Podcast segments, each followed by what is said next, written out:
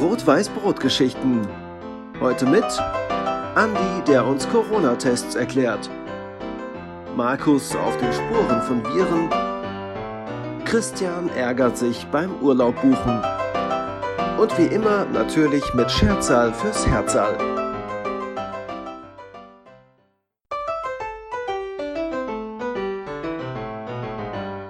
Histórias de Hot Faz Pot. Comigo hoje, Que explica os testes corona. Marcos, no rastro dos vírus. Christian, fica irritado ao reservar um feriado. E como sempre, é claro, com Schwetzel Furretzel. Das war Brasilianas Portugueses.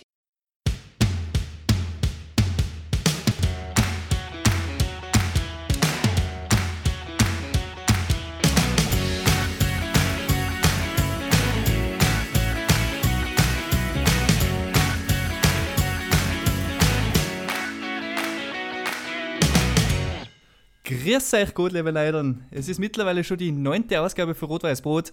Mein Name trotzdem nur immer Christian Hetzenauer und wie immer dabei natürlich auch Markus Schweiger. Servus Markus.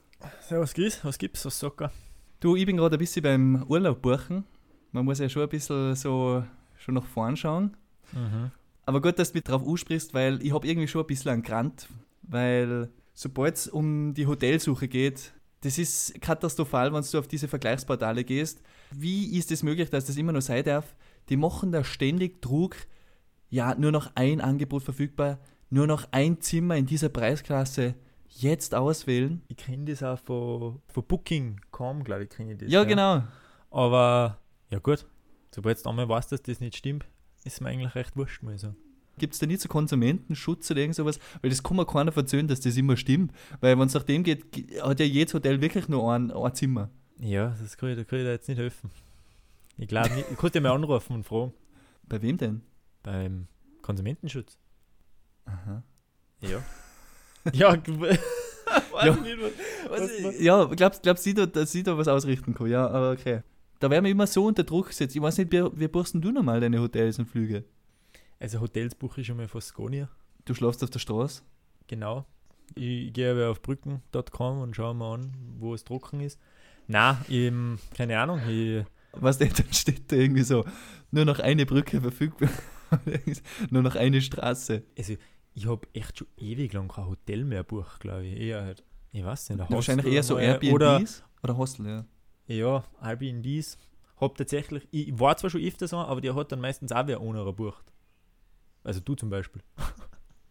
Von dem her, äh, bei dir war dann nichts mehr frei. nein, eben. Urlaubssuche ist für mich prinzipiell so eine Sache, ich mag das nicht. Ja, aber kannst du nicht vielleicht nur ein schönes Hotel geben? Ja, aber da ist eigentlich der Blick zum Meer. Mm, ah, Da schaue ich um die Ecken um mich. Du kannst ja campen gehen. Campen? Ja, gehst halt campen, dann sparst du das. Ja, Oder, aber brauchst weiß du, nicht, oder hast Campen Angst, dass, oder hast. Angst, dass wenn du auf der Campingseite bist, dass da dann auch äh, da steht, nur noch ein Zeltplatz verfügbar. Nur noch ein Wald verfügbar. Na, aber ich weiß auch nicht, campen, gefällt dir campen? Ich muss ehrlich gesagt sagen, mir hat das noch nie so wirklich zart. Ich probiere da nur äh, konstruktive äh, Vorschläge zu deinem Hotelproblem. Was ist, was ist für dich äh, ein super Urlaub? Nicht irgendwie Hotel am Meer? Sag mal zuerst, wo du jetzt hinfährst. Griechenland wahrscheinlich. Aha. Und wohin? Kreta. Okay. Ist das eine gute Idee? Warum, was? Ich weiß nicht. Ich habe irgendwas im Teletext gelesen, dass da jetzt wieder, jetzt müssen wieder anfangen, in Griechenland täglich Zahlen zu veröffentlichen, weil sie wieder mehr Fälle haben. Ernsthaft jetzt? Mhm. Ja. Uiuiui. Im Notfall lasse ich mich einfach immer ab und zu testen. Und ich weiß eh genau, wo ich die Tests Ja, hinschicken werde. genau, weil die du im Urlaub testen lässt. So ein Schmarrn. So kurz vor dem Frühstücksbuffet und einmal dann noch, noch, ein, äh, noch ein Tzatziki um drei oder was? Möglichkeit Nee, ist. lass mir dann Aber-. Unabhängig, wie viele Tests ich machen werde, ich, ich weiß halt genau, wo ich es hinschicken werde. Und zwar irgendwo nach Innsbruck. Und das bringt mir eigentlich schon gut zu unserem heutigen Gast. Da haben wir halt einen dabei, der sich durchaus viel mit Corona aktuell beschäftigen muss und da vielleicht auch mittendrin ist, nämlich der Andi. Servus Andi. Grüß Inc, grüß Inc, Mann. Ja, ich habe es schon ein bisschen angeteased, aber vielleicht wäre es schon noch gut, wenn man da jetzt ein bisschen mehr Infos liefert. Andi, du, jetzt einmal ganz vereinfacht gesagt, ähm, hilfst beim Auswerten von Corona-Tests. Kann man das so sagen? Genau, ich arbeite in der Virologie in Innsbruck momentan und habe da auch schon während der ersten Welle gearbeitet. Und wir machen die Corona-Testung am Anfang für ganz Tirol. Und jetzt momentan haben wir es uns aufteilt für, äh, auf ein paar Labore und machen momentan Innsbruck und Umgebung und die mobilen Fahrdienste. Wie bist du zu dem gekommen? Also, wie, welche Leute werden da angefragt? Weil es müsst ja, es seid wahrscheinlich nicht einmal so ein kleines Team, oder? Weil es sind ja durchaus einige Tests da, was zum Auswerten sind. Ja, ich muss schon sagen, dass in solchen Zeiten die Probenmenge natürlich brutal steigt. Wir sind jedenfalls fünf in meinem Team und dann gibt es noch einige Springer und ein zweites Team, das was nachher meistens die Frühschichten übernimmt, weil bin meistens in der Spätschicht nachher Leute halt. Und wie man sowas wärst, also primär muss man oft etwas studieren, was da ungefähr dazu passt. Also bei mir ist molekulare Medizin gewesen, der Bachelor. Und ich bin jetzt gerade im Masterprogramm. Und wie die ganze äh, Corona-Krise angegangen ist, habe ich einfach angefragt. Und weil ich mir halt dachte, mit den Tests ein bisschen auskenne.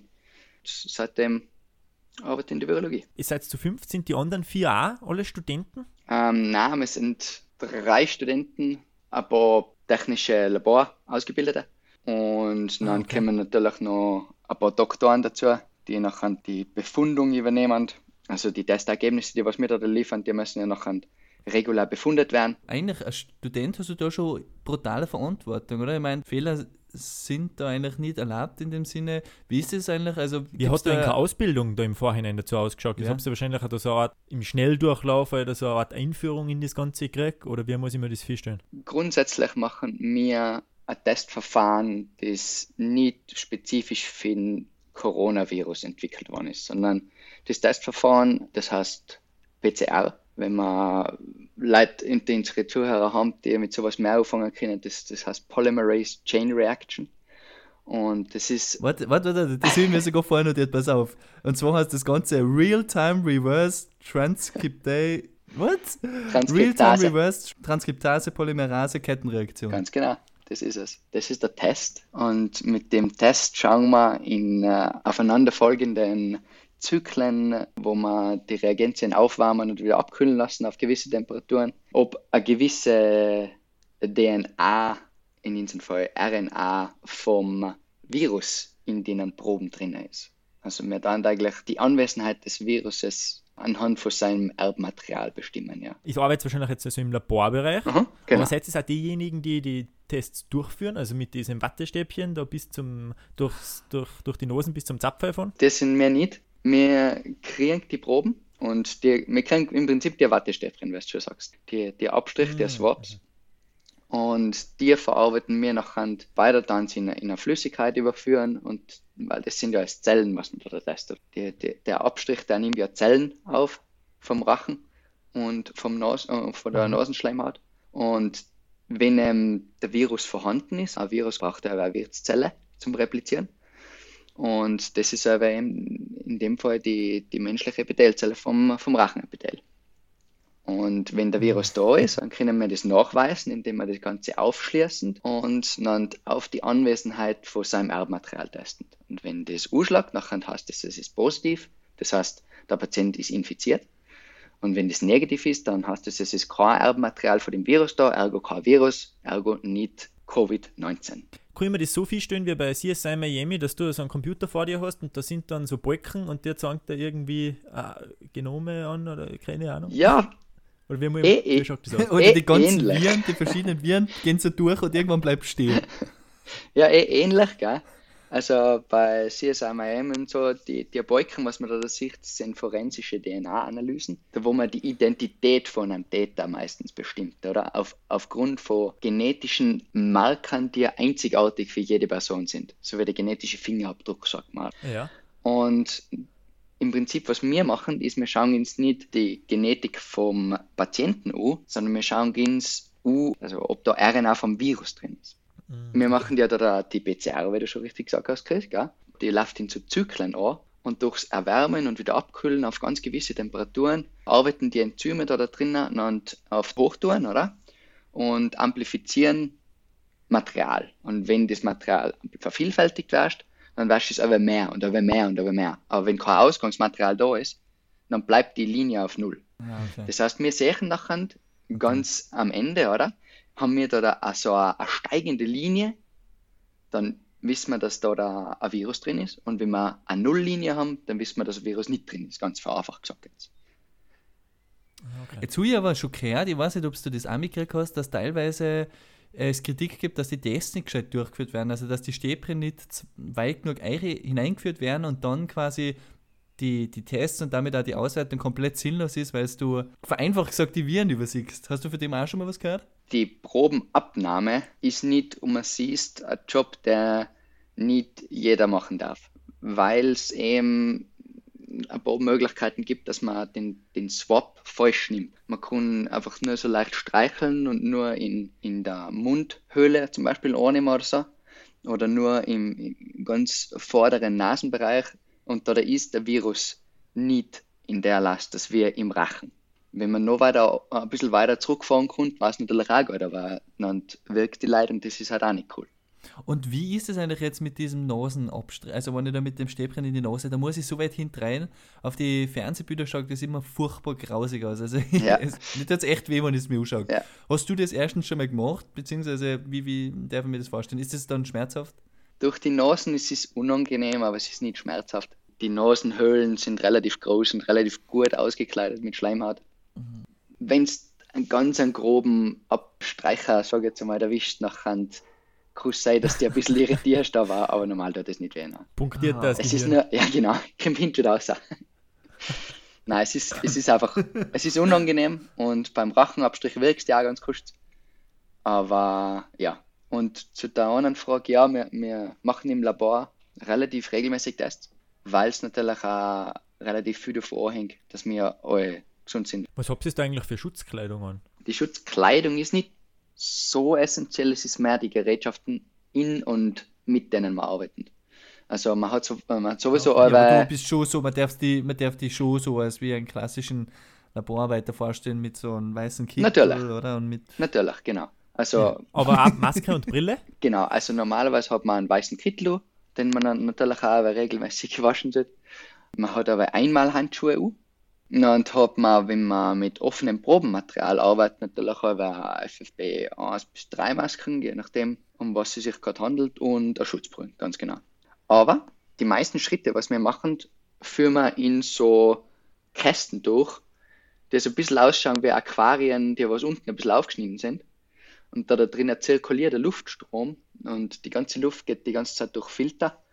Man, man steckt da im Prinzip die Hände so rein durch den Schlitz und dadurch wärst du einfach, Ah, ja, ja. genau, Ja. dadurch bleibt alles, was innen ist, innen und alles, was aus ist, aus. Jetzt habe ich mir jetzt ein bisschen die Zahlen noch geschaut, wie das ein Ries mit Tests und wie viele eigentlich davon positiv sind. Und dann irgendwie von 100, kann man so sagen, sind im Schnitt 3%. Also von 100 sind drei Tests positiv, was eigentlich sehr gering ist. Irgendwie denkt man sich dann, weil Großteil, die meisten Tests, was du auswerten wirst, denkst du dann, ah, negativ, negativ, negativ. Ist es dann so, ah, okay, spannend, positiv. Also ist es so, Ich denke mal, da ist schon eine Erleichterung wahrscheinlich dabei. naja, aber in mit der. Zeit. Vor allem, vor allem in Tirol, ja, da, da hast recht. Es ist ja so, wir dann dir nicht einzelne Tests zuschauen. Wir dann dir nicht einzelne Proben durch die ganze Testprozedur durch, weil die ganze Testprozedur dauert ein paar So immer Stunden. ein Après-Ski Ja. hinten, oder was? Nein, wir machen da aber ähm, 94 Proben auf einmal. Und zwar sind das so, so Platten, kannst du dir vorstellen, da ist so ein Raster drauf und in, in jedem Rasterpunkt hat auch ein Probeplatz. Bei den Platten, die füllen wir dann mit den ganzen verschiedenen Patienten. Also Patient 1 ist auf Position A3, Patient 2 ist auf Position A4 und so weiter. Und auf Position 1 und 2 kommen nachher eine Positiv- und eine Negativkontrolle die nachher sagt, ja, okay, hat die ganze Geschichte überhaupt funktioniert oder nicht. Weil wenn alles negativ ist, wie du sagst, was natürlich durchaus passieren kann, jetzt momentan sowieso, weil wir gerade relativ wenig Infizierte haben, nachher muss man natürlich allweil validieren, okay, sind jetzt die ganzen Proben negativ oder hat mein Test nicht hingehauen. Ah, okay, Deswegen haben wir macht eine positive Kontrolle und eine negative Kontrolle, dass man hundertprozentig ausschließen kann, dass bei dem Lauf der Test selber versagt hat. Und warum sind es 94? Warum haben sie da nicht die 100 voll gemacht? Das war jetzt mein erster Gedanke, sorry. Ja, es sind 96 Wellplatten und das hat den Grund, weil eine Reihe über 12 ist und es geht von A bis H. Ah, okay. Also 8, Ja, J, J, war, schon, J war schon komisch. Das kann ich total nachvollziehen. Also, J, keiner mag J. Also, da Genau. es aber H ja, lassen. Ne, man, man rechnet halt aber ungefähr in 100 oder? Da ist halt die 96er die, die nachendste Zeit oder was True ist, schätze ich, Ja. keine Ahnung. Das ist so ein voller Standard. Es, die ganzen Pipettenspitzen sind 96er drin, es ist überall 96. Ah, Und okay. alles in, in 8er oder 12er Schritten. Wie viel Übung braucht es, bis man diese Multi- Pipetten handeln kann, wo halt so, weiß ich nicht, man sieht ja das manchmal so bei den Ja. So mehrere in einer Reihe. Wie lange dauert das, bis man das herausnimmt? Bis man da jetzt mal eine trifft und nicht aber nebenbei fährt. Also, wenn du schon mal mit einem Automatikauto angefangen hast, fahren, Ja. das ist die Multipipetten. So einfach ist das. das. ist die Multipipetten. Die normalen Pipetten, Okay. das ist die Gangschaltung. Deswegen so. lernst du aber fahren mit den normalen Pipetten, weil natürlich auch normale Pipetten genau einen Pipettenspitzplatz hat. Und wenn du eine 96 Quellplatten mit einer Pipettenspitzen machst, ist natürlich ein anderer Aufwand, wie wenn du eine 96 Quellplatten mit einer Mhm. 12 Multi-Step-Pipetten machst, wo du dann einfach von A bis H achtmal durchfährst und gut gegangen. Weil natürlich, das sind ja. Patientenproben, oder? Die darfst du nicht vermischen. Das heißt, du brauchst für jedes, für jedes Well eine andere Pipettenspitzen. Und es sind zwischen 10 und 30 Pipettierschritte, sage ich jetzt einmal, bis da, da so eine Probe dann äh, seinen finalen Ausgang hat. Das heißt, es ist da, auch gescheit Material, was da, da drauf geht. Aber ja, es ist nicht so schwierig, Ach, die, so, weil da so viel. Genau. Es ist nicht so schwierig, die, Okay. die Multipipetten zu bedienen. Also, es ist nicht schwierig, aber es ist halt ein Aufwand, oder? Ähm, die Arbeit mit den Ja, normalen ja. Pipetten zu machen, genau. Und weil du jetzt gesagt hast, da gibt es so viele Schritte. Das heißt, weil da alle wieder verschiedene Flüssigkeiten, Chemikalien, wie auch immer, dazukommen, oder? Also das Schritt, weil du gesagt hast, das sind mehrere Pipettierschritte. Ganz genau. Also, die absolut schnellstmögliche Durchführung von dem Test sind circa fünf Stunden. Da, da, da man kann einmal irgendwas niederlegen. Also da, da muss echt das ganze Labor zusammenhelfen und auf Hochtouren arbeiten und die Probe mega prioritär be äh, behandeln, dass, dass so ein 5-Stunden-Test möglich ist. Und es ist, es ist kein 0815-Test. Es ist nicht, du tust nicht eine Flüssigkeit A in Flüssigkeit B mit dem Patienten äh, ähm, eine Flüssigkeit zusammen und siehst nachher einen Farbumschwang von nix auf rot und ist positiv und von nix auf grün und ist negativ. Das so einfach ist nicht. Man kann ja den Test, den kann ja jeder machen. Den musst du aber selbst zahlen. Glaube ich, kostet so um die 140 Euro, oder? Das weiß ich leider gerade nicht genau, aber das klingt plausibel, ja. einen Dreh Das um klingt um plausibel, ja. 140. Wo kommen diese 140 Euro, wie kommt das eigentlich zusammen? Also, was ist da so teuer? Die Reagenzien sind ziemlich teuer, die was man da braucht, weil man arbeitet da, wie ich jetzt erst gesagt habe, mit Sonden, die äh, spezifisch darauf ausgelegt sind, dass sie genau die Virus-RNA erkennen und taggen. Und Ja. Und die Reagenzien, Mhm. ganz kurz, die Reagenzien sind die Flüssigkeit. Ganz genau, die, ganz genau, oder? ganz genau. Also Ja. du gibst Flüssigkeit A und Flüssigkeit B zu deiner Patientenprobe. Du hast in der Patientenprobe die Zellen, die was du aufschließen machst, und in denen Zellen ist der Virus drin. Weil, wie wir wissen, Bakterien haben einen eigenen Stoffwechsel, Viren nicht. Viren sind allweil direkt abhängig von einer Wirtszelle. Deswegen sagt man aber so, es ist, es ist ein bisschen eine Irreführung, wenn man aber herrscht, ja, der Virus überlebt so und so lang irgendwo.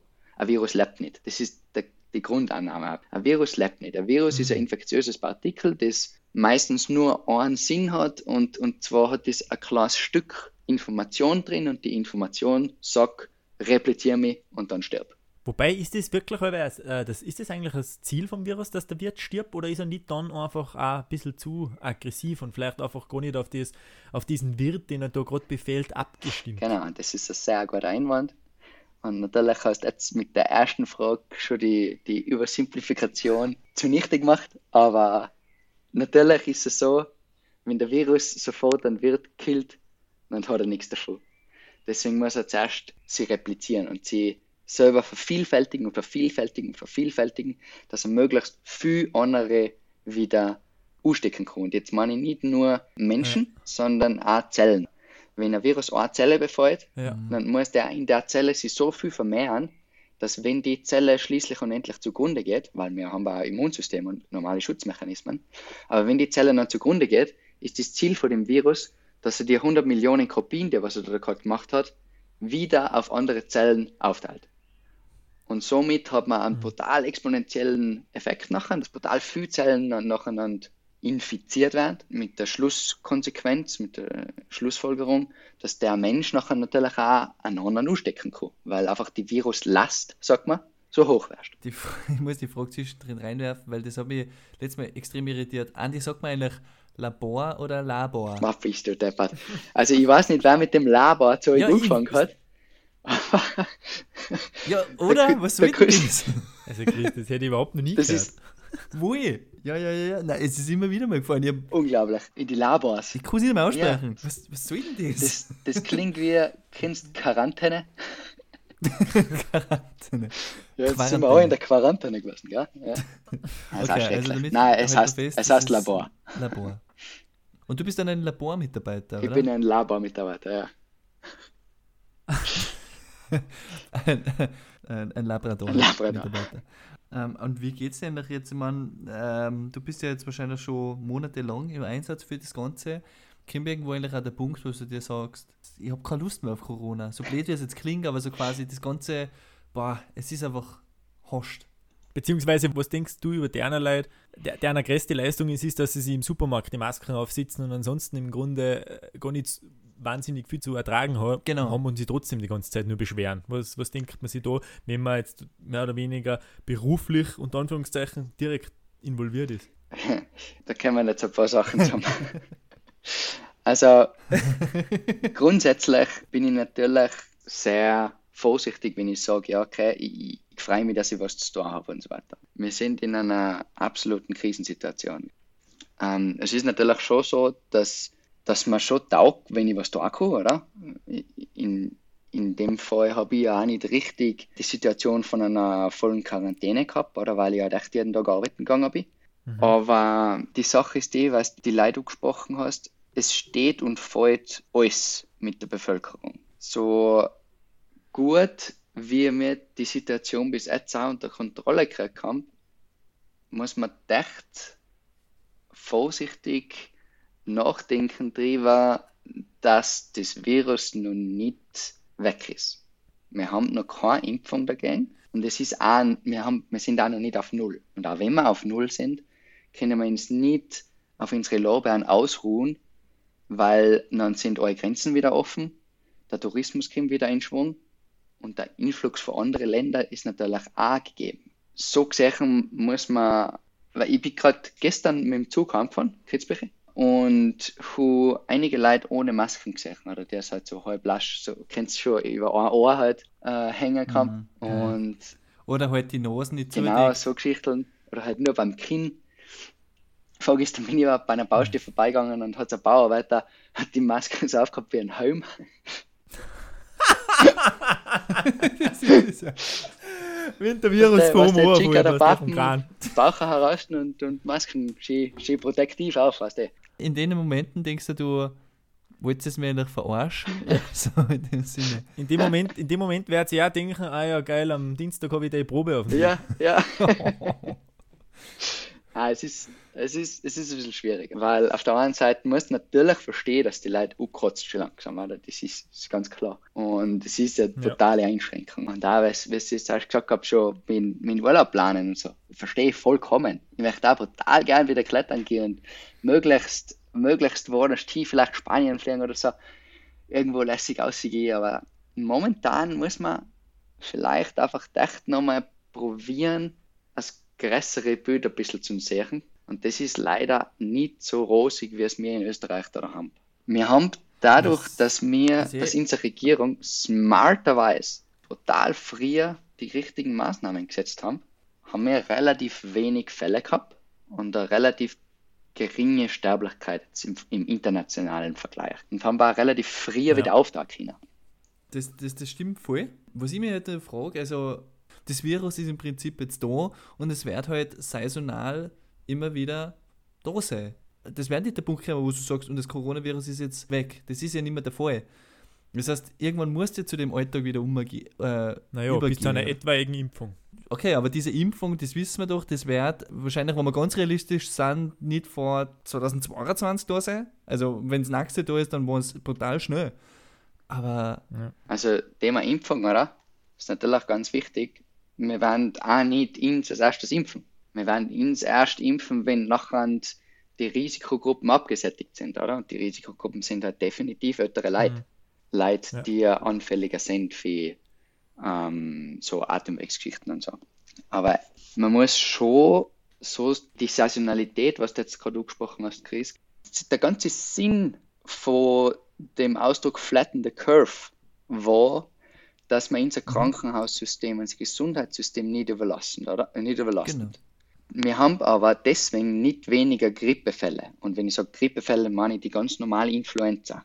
Die normale Influenza hat eine Saisonalität ungefähr vom Herbst bis an frühen Frühjahr. Das sind die meisten Influenza-Fälle, was natürlich einen schwerwiegenderen Verlauf haben.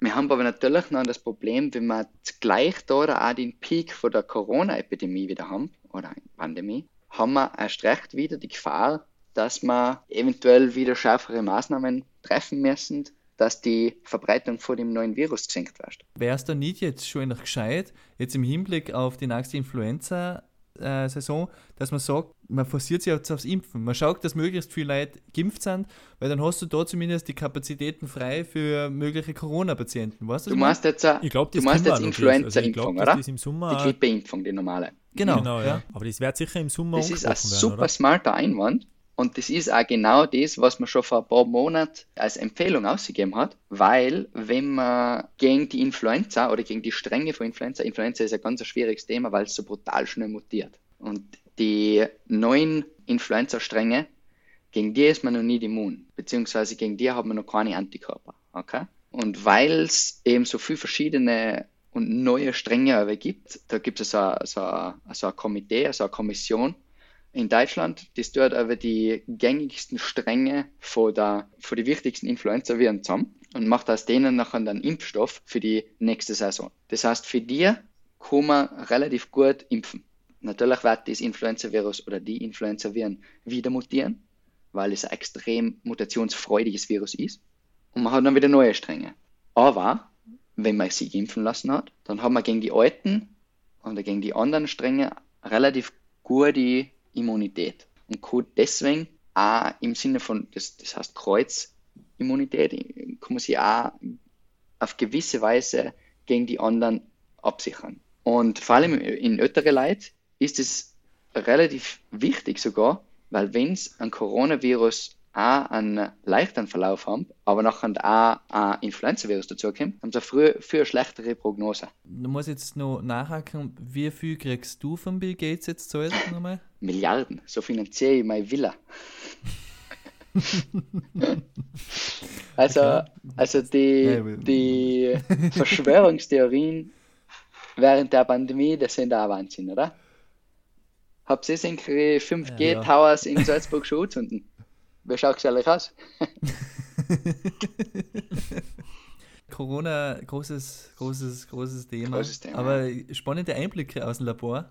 Das war das tägliche Coronavirus-Update mit Andi Aufschneider. Ähm, das, Das war Rot-Weiß Brot mit äh, Andi Aufschneider. Nein, aber Andi, ich glaube, das Thema so groß es ist, aber wenn, wenn wir die schon mal da haben, dann finde ich, du hast es mal ganz kurz angesprochen, dass du wieder Lust aufs Klettern Oh ja. Darf ich noch kurz einen Abschlusssatz zu der Situation Ja, sagen? sicher. Bitte, ja, Immer. bitte. Also als grundsätzlichen Denkanstoß oder Empfehlung, da die nochmal gern festhalten, dass definitiv noch nicht aus ist und dass trotzdem ein Unterschied besteht zwischen der Geschwindigkeit, wie der Staat auftut und der Geschwindigkeit von die Leute, die mitdenken sollen. Also Abstand halten und so weiter, die machen definitiv noch Sinn. Möglichst viel im Freien sie aufhalten, wo ein bisschen Luftzirkulation ist und auch in Räumen, wo mehrere Leute sie aufhalten, aber wieder durchlüften. Das macht brutal Sinn. Gell? Und wenn man eben auch nur leichte Anflug von Symptomen hat, definitiv die Coronavirus-Hotline anrufen und einfach ein bisschen einen gesunden Menschenverstand einschalten und durchhalten noch bis zur Impfung und dann haben wir es geschafft. Danke. Sehr gut. Nein, super.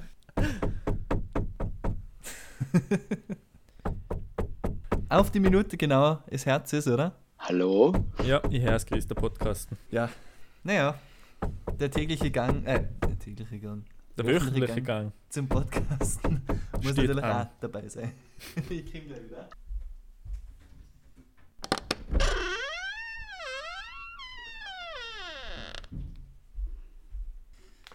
Da hat er sich aber jetzt mal was anderes einfallen lassen. Und zwar eine neue Rubrik, die Rot-Weiß-Brot Märchenstunde.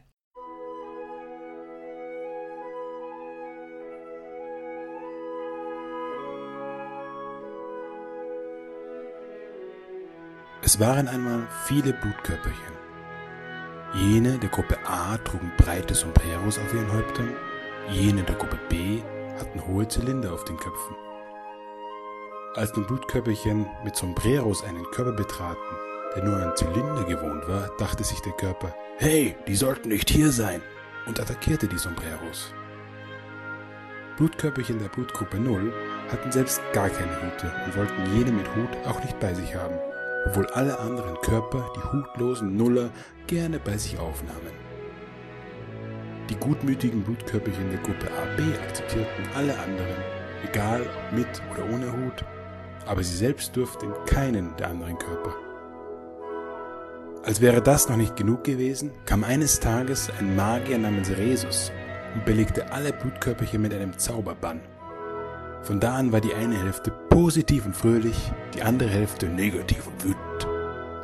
Die fröhlichen Positiven waren offen gegenüber jeglicher Emotion, während sich die wütenden Negativen bei sich zu Hause nur mit ihresgleichen abgaben und die Fröhlichkeit der anderen nicht ausstehen konnten. Was bedeutete diese Magie für das altehrwürdige Reich der Blutkörperchen? Es hatte zur Folge, dass Blutkörperchen der Gruppe AB, die noch dazu positiv verzaubert waren, alle anderen Blutkörperchen bei sich willkommen hießen, ungeachtet ihrer Hüte und ihrer Emotionen. Auf der anderen Seite wollten die wütenden, negativ verzauberten Griesgraber der Gruppe Null niemanden zu sich lassen, außer andere negative Nuller. Und den Rest, liebe Kinder, könnt ihr euch selbst zusammenreimen. Bis zur nächsten Rot-Weiß-Brot